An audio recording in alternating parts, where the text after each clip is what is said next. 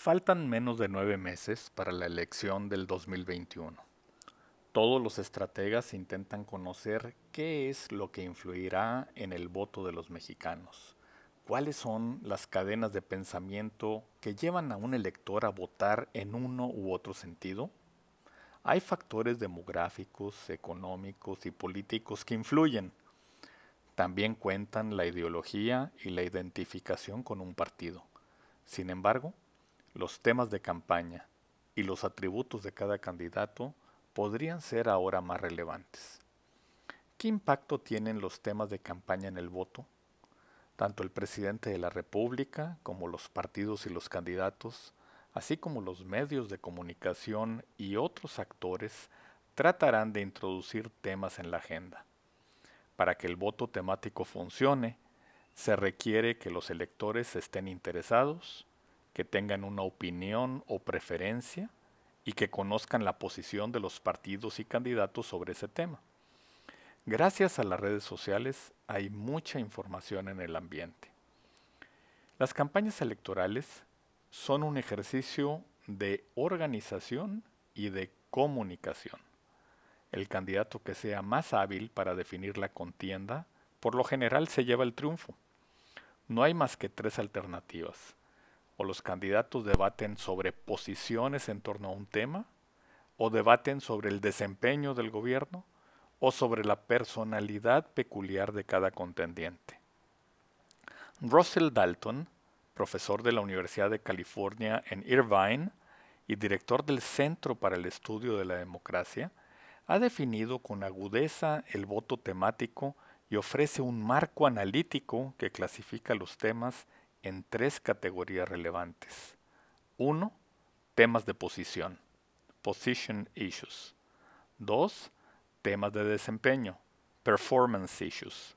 Y tres, temas de atributos, attribute issues. En los últimos días se han presentado ante la nación dos visiones para intentar definir los temas de la elección del 2021.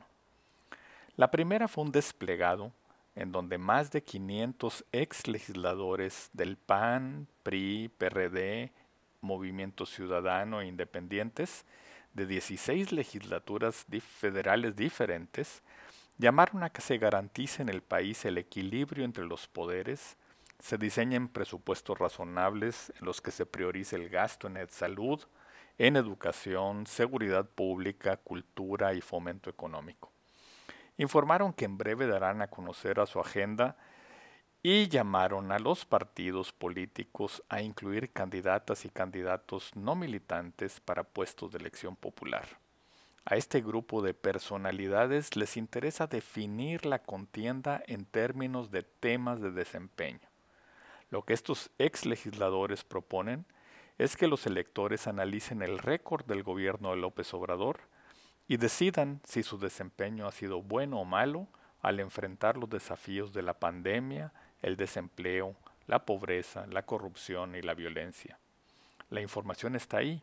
Los resultados del gobierno son evidentes. Solo falta empaquetarlos y venderlos. La segunda visión es del presidente López Obrador, quien envió al Senado la solicitud para la consulta popular que decida si se somete o no a proceso a los expresidentes. Es un recurso que no tiene precedentes. Es la primera vez que un presidente solicita una consulta pública.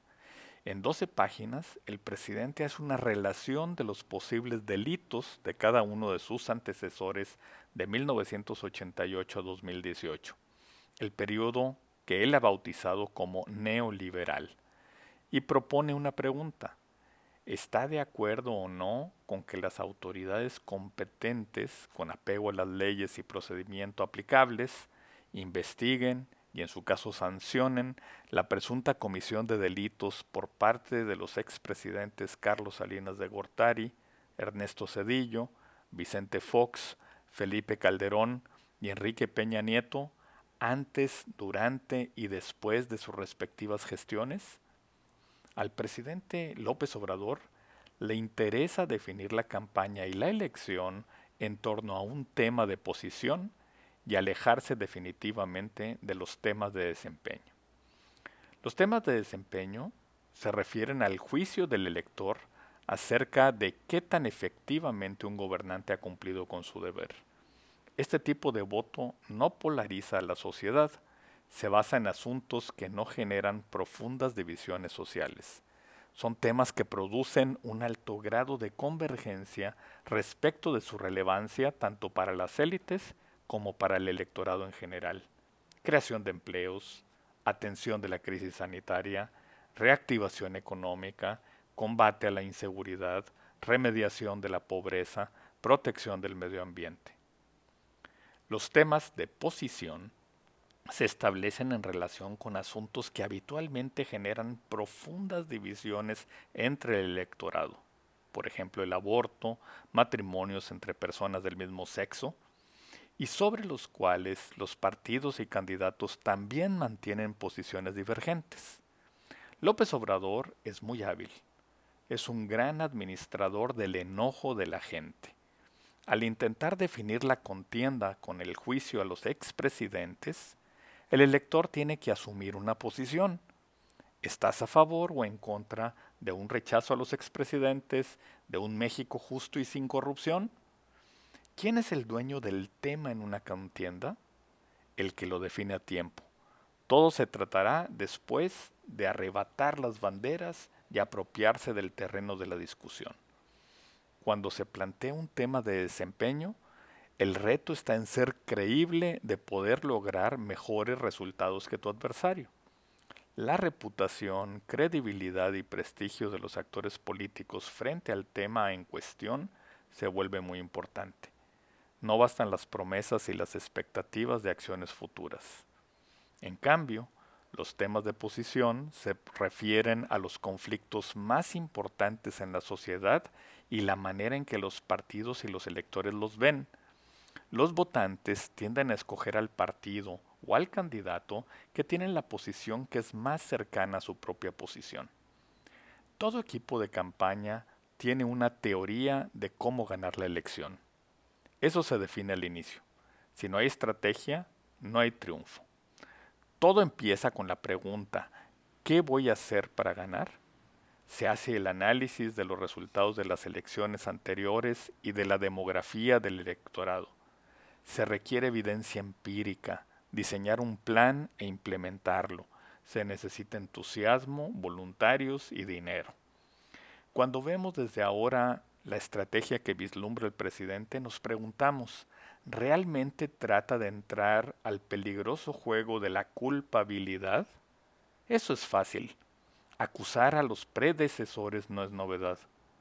¿Por qué no mejor asumir la responsabilidad de la gestión gubernamental? Los líderes responsables en el siglo XXI no hacen el juego de buscar culpables.